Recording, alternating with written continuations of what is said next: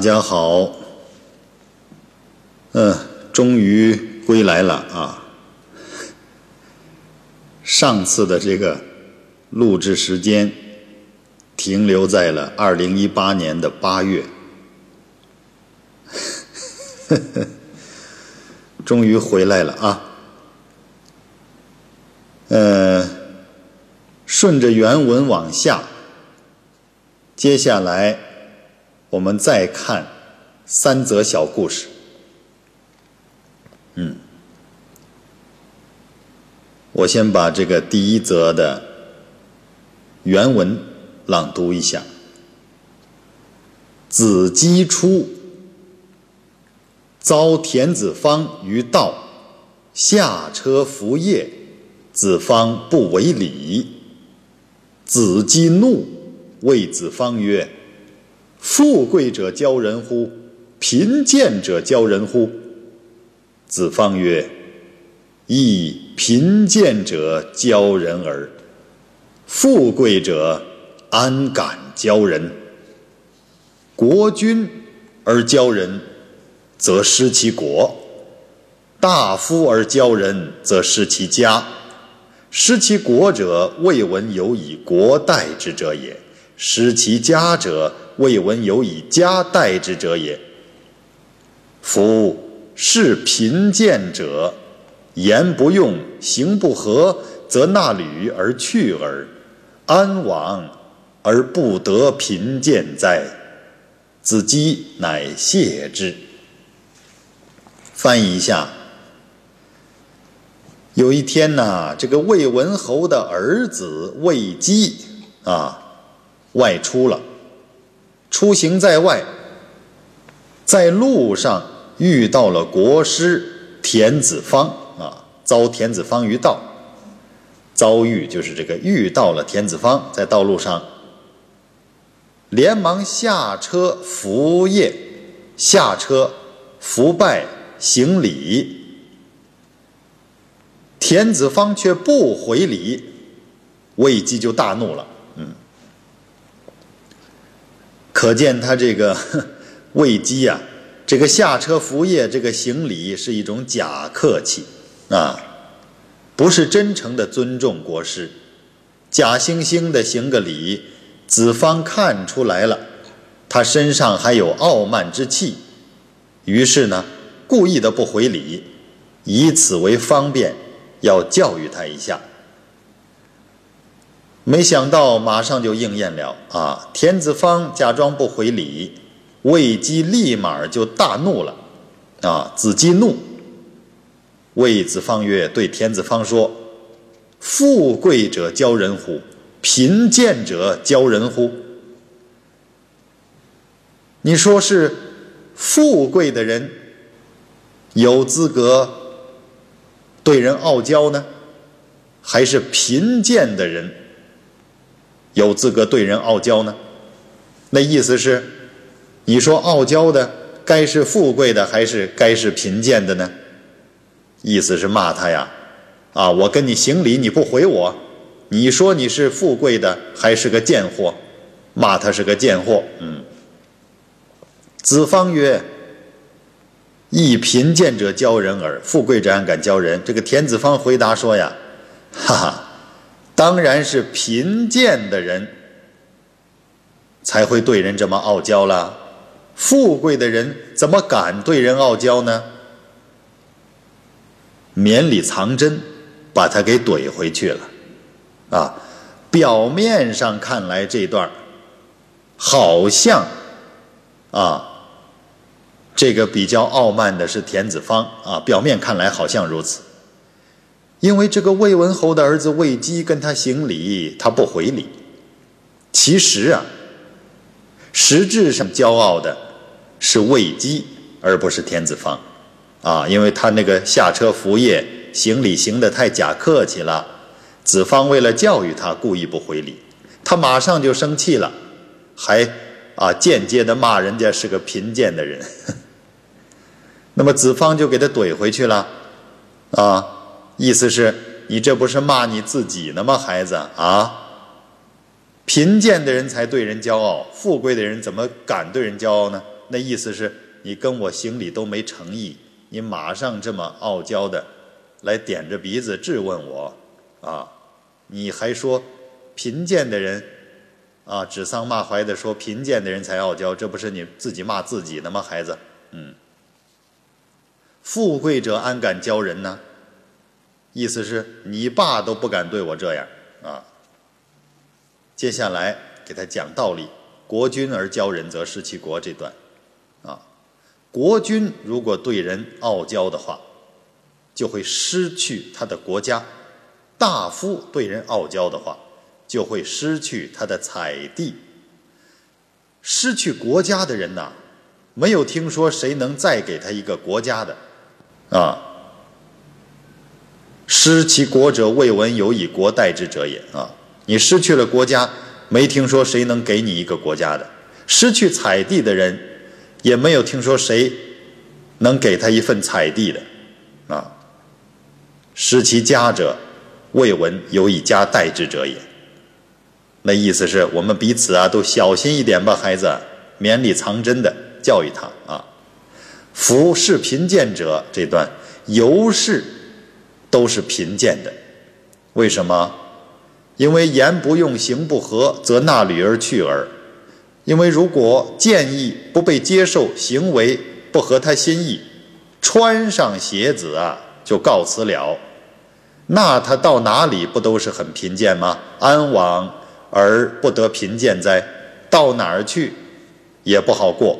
啊，如果是这样的人的话，因此人格有缺陷的、性情极端的、啊，对人不是真诚的尊重的、啊，自以为是的、过于自负的这种人，到哪儿最终都落得一个贫贱的下场。这叫失道者寡助啊，嗯，遭人轻贱。比贫贱度日更可怕，啊！如果你是一个假惺惺的人，做事没有诚意，不懂得真正的尊重人的话，那你就没有富贵之气，在这个生命里面，那么你一定是一个最终遭人轻贱的，因为你的德行德不配位，遭人轻贱。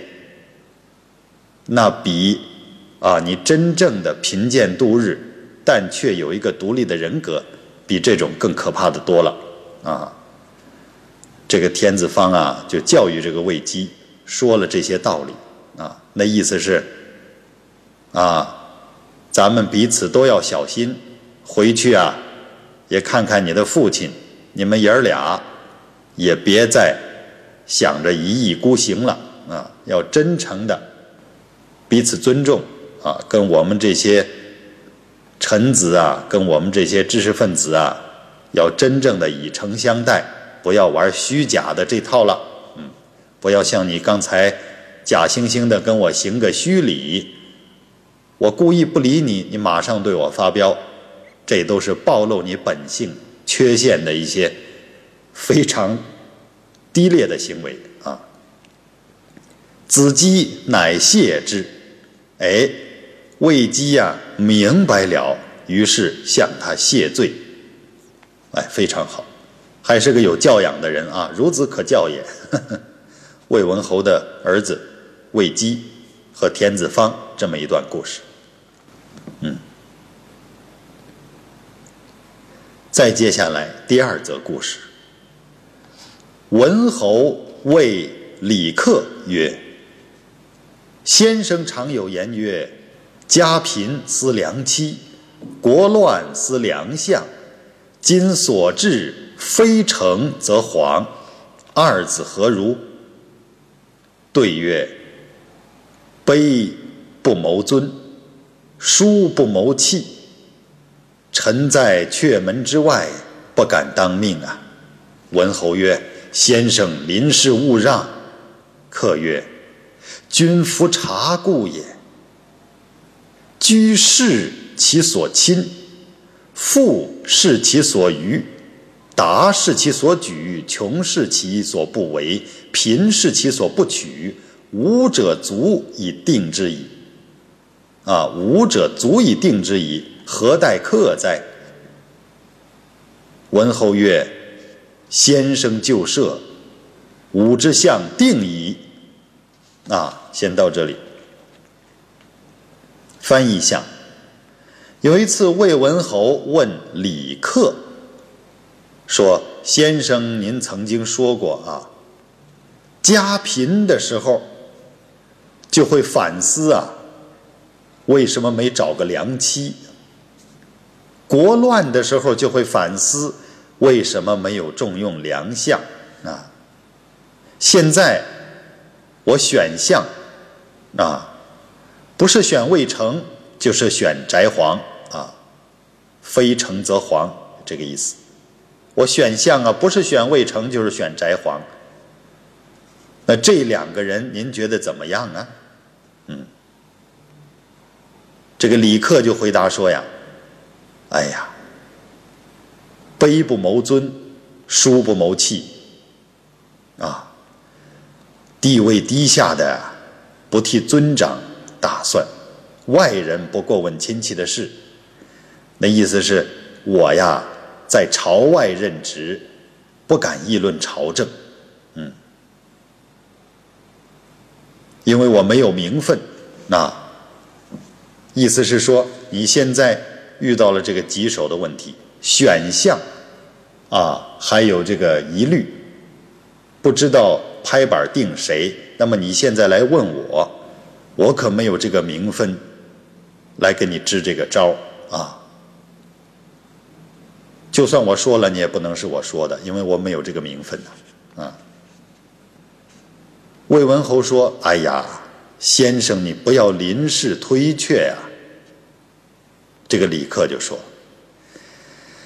哎，国君您真是疏于观察呀！君服察故也，就是你平日里不注意观察细节，你才导致今天拿不定主意。你真是疏于观察呀！啊，居是其所亲，父是其所与。这段开始讲解了。啊，你观察人，平时。要多注意观察和他亲近的人是谁，就是看人呢，看他身边的都是什么人，啊，身边的如果都是堂堂君子，这个人一定不差；身边如果都是小人，啊，那么这个人即便是在形象上，啊，好像觉得非常的大气，好像觉得是个正人君子。但如果他身边都是小人的话，他必然也是小人。什么人招感什么人，啊，这叫方以类聚，物以群分。什么人招感什么人，啊，这个，呃，很大的启示啊。生活中啊，在我的人生阅历中，也很早就发现了这一点。有时候你可能经常会判断不清一个人，你觉得挺好啊。可是为什么有时候这个人做事让你觉得不可思议呢？跟你心目中他的人格特征不符呢？他到底是好人还是坏人？为什么你觉得他挺好，有人说他不好？啊？那么不要盲目的判断，就看他身边盘踞的是什么人。啊？如果一个领导者他的身边都是小人的话。哪怕这个领导者再冠冕堂皇，那也是假的啊！什么人招感什么人。如果一个人形象好像貌不惊人，那，非常不起眼，能力好像也不是很出众的样子，但是他身边全是勤恳低调、人格健全的好人的话，那这个人一定不差。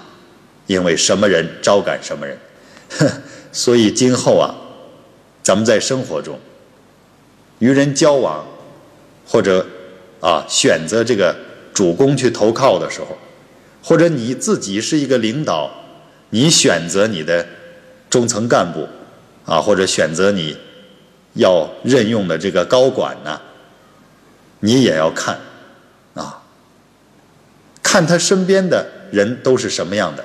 那这个人也一定是什么样的啊？这样就不会用人失察了。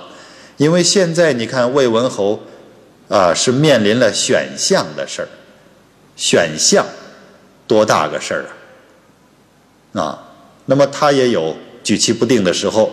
那么这个李克就跟他讲这个道理啊。我们继续来看，哎，平时多注意和他亲近的人，当他富贵的时候，多注意和他交往的人；显达的时候，要多注意他所推荐的人；穷困的时候，要多注意他所不干的事儿；贫贱的时候，要多注意。他所不谋取的事情，啊，刚才咱们讲解的是看身边的人，就是居视其所亲，啊，那么富视其所与，也是他富贵的时候看他交往的人，那，达是其所举，显达的时候看他推荐什么人，啊。这都属于他身边的人，刚才讲的那个道理。下面呢，穷是其所不为，就是当他遇到困窘的时候，你一定要看他是否自律。你看他在这个自律的前提下，有什么事不做，就能看出这个人呢，他的人格的原则，啊，做人的原则，能看得出他的良知，啊，良知。穷是其所不为，啊，看这个人是否自律；贫是其所不取，就是看这个人是否知足。贫贱时，看他不谋取什么。哎，穷而自律，贫而知足，这样的人呐，一定没什么问题，没有多余不切实际的欲望。这种人呢，可用，也好养活，啊。就是你任用他，给他这个一定的俸禄，这是值得的啊，因为他有原则，他不贪，他的人格是健全的，而且他的身边的人和他一样，啊，都是那一类人。如果都是好人的话，那这个人也不差。五者足以定之矣。上述这五条啊，啊，足以去断定这个人了，断定这个人的人性了。何待客哉？你又何必问我李克呢？你又何必跟我来商量呢？嗯，这就间接的啊，指正了他。文侯曰：“先生就设，吴之相定矣。”文侯，哎呀，非常踏实啊，就像吃了定心丸一样，说：“先生，您请回吧。”您请回去吧，我的国相已经决定了，他非常开心，啊，非常开心。那么李克出，接下来见翟皇，李克就离开了，啊，就遇见了翟皇。翟皇曰：“今者闻君召先生而卜相，果谁为之？”翟皇说。哎，今天听说国君呐，召您去谈宰相人选的事情，最终选定了谁呢？客曰：“魏成。”李克说：“魏成。”翟皇的脸色立刻就变了啊！翟皇愤然作色曰：“你看心量果然不够大啊！”翟璜的脸色立即就变了，很不高兴地说：“愤然作色曰啊，把这个。”愤怒的，呃，表情都挂在脸上，很不高兴地说：“西河守吴起，臣所进也。君内以业为忧，臣进西门豹；君欲伐中山，臣进乐阳。中山已拔，吾使守之，臣进先生。君之子无父，臣进屈侯父。”以耳目之所睹计，臣何负于魏成啊？你看看，翟皇这城府不够啊，直接把心里话给说出来了，很不忿气地说：“防守西河的那个吴起是我推荐的，叶县民生疾苦，国君非常担心，我推荐了西门豹啊。国君想攻打中山，啊，我推荐了乐阳；中山国攻克以后，没有人去镇守，我推荐了先生。啊，国君的儿子当时没有老师教导，我推荐了这个屈侯父。从耳闻目睹的这些事情来看，哎，我翟皇哪一点比不上魏成啊？你看，直接把心里的想法很不愤气的给说出来了。嗯，显然城府不够啊。哎，他是赞叹自己的口碑和行为。你看，他说这个以耳目之所睹记，就是从耳闻目睹、有口皆碑的这些事件来看，从我的口碑和行为来看。我哪点比魏成差了？臣何负于魏成？这个翟皇还是有点这个好大喜功、居功自傲啊。所以刚才上述那个啊，李克跟魏文侯讲的那五五条啊啊，就是看他身边的人啊，富贵的时候看他交往的人，显达的时候看他推荐的人啊，贫穷的时候看他。自律的程度，啊，这个贫贱的时候，看他这个，啊，知足的这个心量等等，这五五点呢，其实刚才李克说的时候，还有有一点针对这个翟黄的啊，因为我们呃深入当时的语境，就是魏文侯不知道啊，在翟黄和这个。魏成之间选谁？其实翟行和魏成对他们来说，对魏文侯来说，对李克来说，都是身边很熟悉的人啊。那么间接的，刚才李克讲那五点的时候，其实是让魏文侯明白啊，翟皇这个人还是有点毛病的啊。他讲那五点，其实是间接的批评了翟皇啊，还是漏洞和亏缺的。嗯，你看，这接下来刚才这儿就暴露了啊。这个翟皇这个人还是有点问题。那么翟皇啊，啊不服气的话说出来以后，李克就说呀：“子言克于子之君者，岂将比周以求大官哉？”啊，断句没读对啊！子言克于子之君者，岂将比周以求大官哉？嗯，这次读对了。李克就说：“哎，你把我推荐给国君，难道就是为了跟我结党来做高官的吗？嗯，君问相于客，客之对如是。国君问我谁可以做国相，我说了刚才那些话，所以知君之必相未成者。”啊，我之所以现在推断国君一定会选中魏成作为宰相，啊，为什么呢？那是因为魏成十路千中十九在外，十一在内，是以东德卜子夏田子方段干木此三人者，均皆师之；子所近五人者，均皆臣之。子。勿得于魏成彼也。啊，翻译一下，为什么我判断出国君肯定会选魏成最终作为宰相呢？是因为啊，魏成的俸禄有千钟，十分之九都用在公务上，只有十分之一留作私自家用。啊，所以向东得到了卜子夏、田子方、段干木这三个人。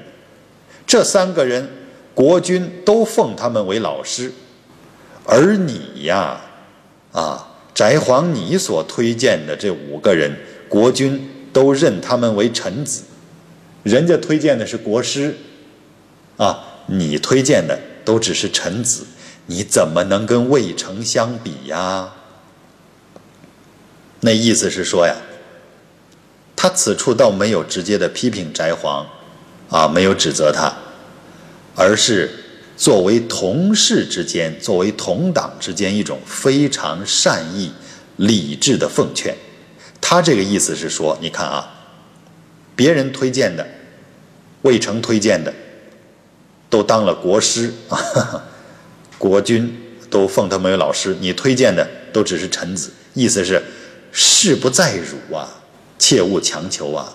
就现在这个局势啊，形势啊，这个形势之力啊，不在你这儿，千万不要强求。莫如明哲保身。你这个时候能争得过他吗？人家的党羽都是被尊为国师，你的党羽都只是臣子。一旦干起架来呀，你说是他灭你，还是你灭他？所以说，事不在你，啊，行事的这个大好时机，天时地利人和不在你这儿的时候，千万不要强求，啊，否则自己呀会招来杀身之祸，对不对？他讲的是这个意思。翟皇听了以后非常惭愧啊。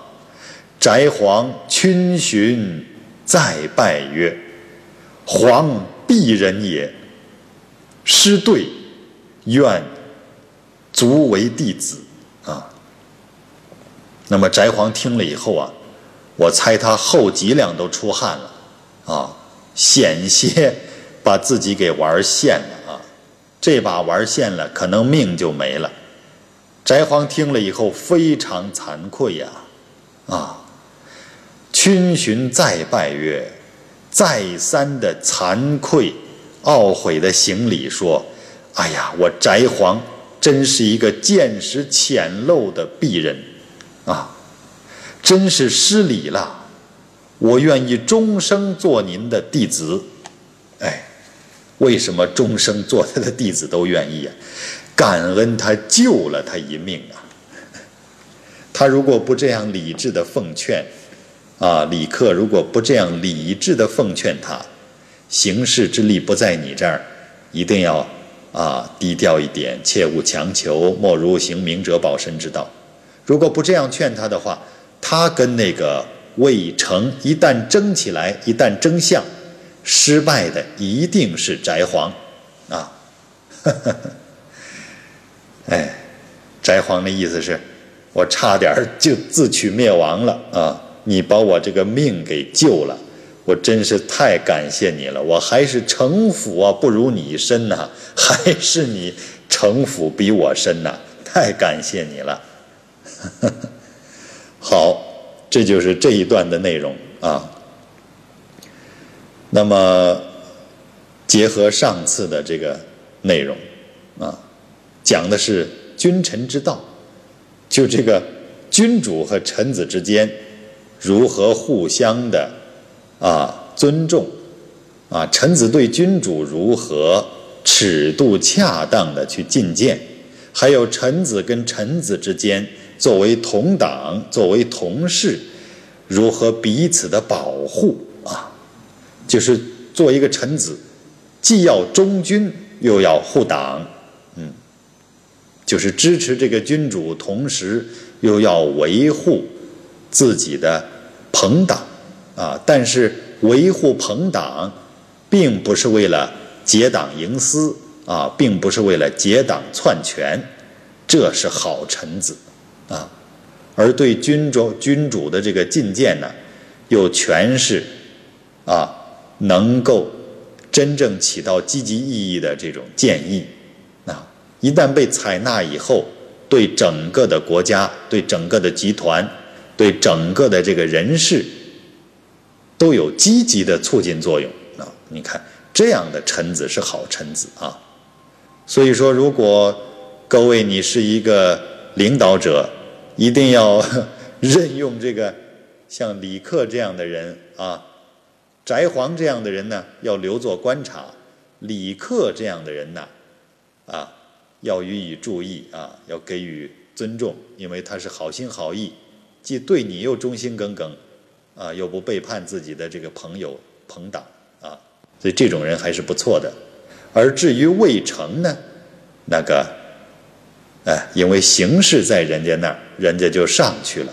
这个呀，作为同事不要太计较啊。作为一个君主呢，你选定了魏成，这种人也是不错的啊。因为魏成非常的大公无私，甭管真的假的。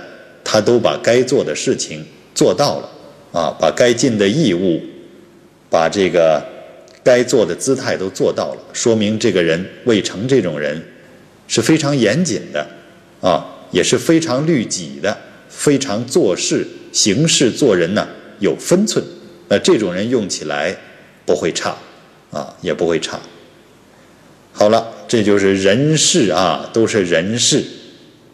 这一个大的段落，从刚才啊，从上次说的那个，呃，乐官的事情啊，那个乐器乐音不调，应该去揪人事的责任，到这一次的这个内容啊，如何选项啊，还有刚才如何真正的尊重人，都是讲的，在一个政治集团。在一个行政的一个范围之中，如何来调整好这个人事的关系啊？所谓城府，不见得是一个贬义词啊。人是需要有城府的，只要你是好心好意，为了集体的利益能够更积极的发展，那这些私下的事情啊，啊，你还是要。啊，多多注意啊！不要以一个私心或者一个消极的坏目的啊来使用你的谋略和城府。只要保证大局是积极发展的，那么下面这些啊你自己处理的这些细节啊、人事关系啊等等，还是要讲一些智慧的啊。只要大局是积极推进的。私下的这些事情都可以被包容、被忽略不计啊，但是往往是这些小毛病，是这些小心思啊，是这这些小的这些心念啊，慢慢的累积破坏了大局啊，所以这个一定要注意。像翟黄这种情绪啊，要不得啊，用人。一定要用理智的人，像李克这种很理智，啊，像这个魏成这种人呢，也是非常的理性的。翟黄还是有点冲动，遇事，啊，啊，遇到这个与自己期待值啊不相符的，一下就坐不住了，沉不住气了，这是不行的。就好像刚才魏文侯的儿子魏姬那样，一旦不合自己的心意，马上就发飙，这种人呐。不行啊，还是得留待观察，慢慢培养。值得培养培养，不值得培养，把它屏蔽掉就算了。嗯，好了，希望我们在生活中，在自己的这个创业的过程中，啊，在做事业的过程中啊，好好的处理好人事这两个字，人事关系啊，决定了一个集团的生死。再大的事情，天大的事情，归根结底都是人跟人的事情啊。所以处理好人事啊，无往不利。嗯，内部安定啊，外部发展扩张，都离不开人事的协调。好，今天先讲到这里，下次呢，呃，将会有新的内容出现，我们下次。再谈，谢谢大家。